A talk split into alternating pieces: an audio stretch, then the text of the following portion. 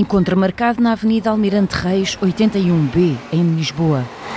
Estamos na sede do PAN para conhecer o cabeça de lista às europeias. Francisco Guerreiro, tenho 34 anos, sou casado, tenho duas filhas, uma nasceu há um mês e uma semana, tenho três animais de companhia, portanto dois gatos e uma coelha. Vai ser uma jornada eleitoral com poucas horas de sono. Vou morrer de saudades para voltar para casa, para estar com, com a minha família. O assessor parlamentar do PAN, agora candidato, explica-nos que as alterações climáticas são o eixo desta campanha e lança uma das propostas. A implementação de um plano económico e social que possibilite esta transição rápida, mas eficiente para uma economia descarbonizada, que possa criar milhares de postos de trabalho verdes e sustentáveis. A campanha quer ter uma pegada mínima. Os nossos materiais são, os nossos flyers e folhetins são em papel reciclado, as nossas tintas são biológicas, não temos material plástico, portanto o que temos são apenas lápis, meros lápis, para as pessoas poderem escrever uh, alguma coisa, portanto é algo que é útil. E estar na rua, na estrada, diz Francisco, é o ponto alto de um candidato. É muito engraçado ver o, o feedback, muitas vezes negativo, muitas vezes positivo,